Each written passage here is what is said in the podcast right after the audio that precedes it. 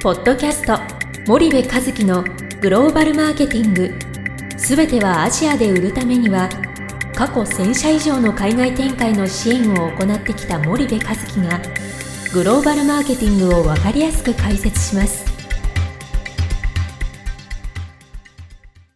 皆さんこんにちは。ナビゲーターの小林真彩です。えー、皆さんこんにちは森部和樹です。はい森部さん今回も前回に引き続き、えー、600回を記念してスペシャルゲストの方をお呼びしております、えー、明治大学経営学部教授大石義弘先生でございます、えー、大石先生よろしくお願いいたします、はい、よろしくお願いします。はい、えー、大石先生じゃあえっ、と今回まあ前回あの DX デジタルトランスフォーメーションについて先生にお話を伺ったわけですがえっ、と今回はミレニアル世代についてえっ、とお話を伺いたいなというふうに思っておりますであのミレニアル世代ちょっと舌を噛んでしまいそうなあれですけどもまずこの辺りのちょっと定義からすいません。基本的なところなんですが、はい、あのリスナーの皆さんもまだわからない方もいらっしゃるかもしれませんので定義のあたりからちょっとすいません。お話をお願いします。あのミレニアル世代っていうのはさまざ、まな定義があるんですが、ここでは1980年から2000年頃までに生まれた、うん、まあ、現在でいうとまあ19歳から39歳ぐらいの世代ですね。えー、中国でいうとパーレン法だとか、中連法と言われる人たちを指しています。でなぜこのミレニアル世代があの重要なテーマになるかって言ったら、うん、あの前回のデジタルトランスフォーメーションの裏返しなんですね、はい、先ほどのデジタルトランスフォーメーションは、はい、えー、企業側の変化を言ったわけですが、はい。はいそれがそれを受けて消費者側がこういうふうに変わったっていうのがミレニアル世代、うん、だから簡単に言うと、はい、ミレニアル世代はあのデジタルネイティブ、はい、生まれつきデジタル化された人たちということがまず第一の特徴であります。で考えてみてください、えー、いわゆるネットというのはいつから始まったかというと、はい、1995年に Windows95 が来てるんですよね。でそれ前に Apple、Mac が出てるんですけども、やはりこの Windows95 から急速にネット社会になっていくと。で、えー、90 80年に生まれた子が95年の時に15歳、はい、それからこう大人になるに従って、このコンピューターを扱っていくようになってですね。タイプライターとか知らない人たちですよね。うちの小林なんかがまさにミレニアル世代なんですかね。はい、生まれながらにあなた生まれた時ガラケーあった？スマホですよね、きっとね。えーと、iPhone が出たのが2007年なんで、はい。えー、こうなるとですねもうこの辺になる世代20代後半からもう30代っていうのはもうこの辺ね。じゃあギリギリだね。小林26、うん、7ですから。あ年言っちゃったけど。あのギリギリですね、ね、なるほどなるほど。でその前はあのジェネレーション X というんですけども、はい、このジェネレーション X とミレニアル世代は、はい、XY でいうとジェネレーション Y にな当たるんですね、はい、ミレニアルといって、まあ、英語でいうとミレニアルズという形の言い方が一般的なんですけども。でこの後の世代つまり2000年代生まれの人たちは Z 世代と言われるわけです。ここはもう完全にそのスマホ、ゲーム、うん、このこれでやってて、はいはい、もうむしろパソコンは使えないと、はいはい、キーボード打てませんみたいなあの人たちの世代になっていくわけですね。小林そうでしたよ。うちに入社した時に パソコンいいやつ与えてんのに、えっと iPhone で打っていいですかってわけわかんないことを僕に言うんですよね。この子は何言ってんだろうなと思って初日に、えー、いやパソコンの方が打ちやすいでしょって言ったらいや私携帯の方が打ちやすいんでって言ってやらしてみたら、はい、ものすごい指の動きするんですよ。でしょ？でスマホのそのキーボードがね、うん、僕のスマホにはないような動きをするわけですよね。うん、そういう人たちですねきっとね。そうですねだからもう森部さんはこのミレニアルよりも上の世代だから、その辺がちょっと違和感を持って見るわけですね。だいぶ違和感あります、ね、宇宙人ですね。もう僕なんか全然ねあの小林さんなんか子供よりももっと下の世代だから、あのそうなんですが、でもねこの単にデジタルネイティブというだけではなくて実はこのえー、90年代から2000年代にかけてはいろんなことがあったわけですよ、はい、例えば92年にはリオのあの環境サミットというのがあって、地球環境問題というのがすごくやっぱり問題になるわけです、だからそのやっぱり影響を受けてこの世界のミレニアル世代っていうのは非常に環境意識が高いということがありますね。それからあの、えー、物から、えー、ことへという形で、はいはい、あまり所有にこだわらなくなりました。だからむしろあのシェアリングエコノミーをもう代表するわけですね。はい、メルカリの発達とかあのこういうものも実は支えているのはこのミレニアル世代です。車いらないって言います、ね、車はもうね東京にいる人たちはもうあの車を持ってない免許証も持たないという人が増えて、だからある車メーカーの宣伝はあのまさにあの漫画の「ドラえもん」のね世界が大きくなって、はい。はい。えー、車でデートすると、はい。はい、まず免許証取りましょう車に乗りましょうという宣伝をテレビでやらざるを得ないぐらいに、ね、今はそういう時代になってきていると。だからそれこそウーバーとかあのさまざまなあのこのシェアリングが進んでる、はい、あの自転車もそうだし、はい。はい、車もそうだし、これがこのミレニアル世代の特徴だと。それからあのブランドについてもですね、はい、実はもういわばラグジュアリーブランドの伝統的なブランドにあまりこの興味を示さないでむしろ自分たちに合った、はい、あのもの、はい、あるいはまあ要するにお母さんお父さんたちの世代がつく使ってたものにアンチで焼くので、もっとこうニッチなブランド、はいはい。で僕らから見ると、え何それっていうふうなブランドを好むのがこのミレニアル世代、まさにそうですね、あの小林そうですね。あやっぱり。はい。あの車とかいらないし服もなんか興味ないっていう。もう小林さんに喋ってもらった方がいいんじゃない？ミレニアル世代については、えー、そうない。なハイブランドにもそこまでもう憧れは。ない。もうそのお金に使うんであれば旅行とかそういうものではなくことにそうですよね。休みごとに休みごとに旅行行ってますからね、うんうん、だからね旅行大好きっていうのもこのミレニアル世代の特徴です。やっぱりことなんですね。しかもそこで何で旅行行くかっていうデスティネーション目的地もですね、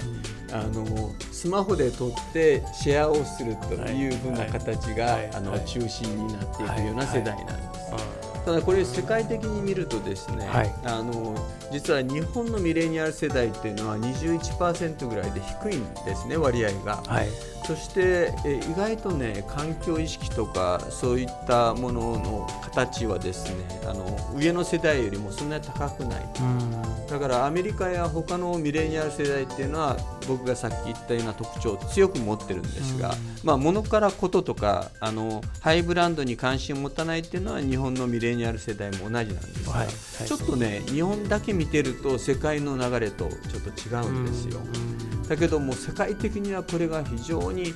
強くて大体アメリカ、中国、ヨーロッパなんかも3割ぐらいがこのミレニアル世代で消費の中心になっているということを知っておく必要があるということですね。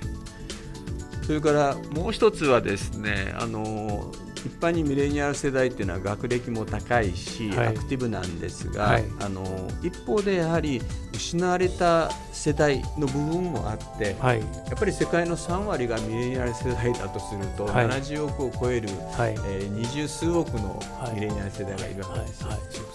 片方では学歴が高くて、まあ、あのホワイトカラーでいい生活してるけど、片方ではやはりこの失業し、えー、貧しい生活を強いられている人たちもいる、うん。うん、で実はこれがあのアメリカでトランプ政権を支えている、フォーゴットン・ピーポーと言われる人たちなんですね。だからそういうミレニアル世代っていうのは二面性があるということなんですがただまあ僕らはマーケティング的に言うとやはり先ほどの先週のデジタルトランスフォーメーションとこのミレニアル世代デジタルネイティブでちょっと X 世代と違ったあの消費意識を持っている人たちを対象にやはりビジネスを組み立てていかなきゃいけない。なるほど。ここが一番のポイントになってくるわけですね。これ時代が今大きく本当にこう変わろうとしてるまさにさなかなんですよね、はい、きっとね。だから確かに昔から世代論っていうのはありましたけど、あのやっぱり X 世代とミレニアル世代っていうのはカクンと変わるんですね。ですねだからここをきちんと研究して次の Z 世代まで読み込んでいかないと、実はそのマーケティングっていうのは消費者志向だっていうのを先週お話ししましたけども。そのそこが理解できない、まあ、はっきり言ってだからあの我々みたいなあのおじさんやおばさんがこの、えー、製品開発やるんではなくってね、やはりもうミレニアル世代に任せて、あの彼らが自分たちに合ったものを製品やサービスをやはり考えていく、そしてアプローチしていく。はいもう中国なんかだったらですね10代ごとに世代ごとに使ってるアプリも SNS も違うというふうに言われてます。えー、だからこう経営者もどんどんこう代替わりしていかないといけないしむしろあれですよねもうあの年配の人が意味不明なことを下が言ってきたものにこそイエスと言って、はい、自分たちが分かっちゃうものはもうノーというぐらいの多分発想がないとこの大きなあの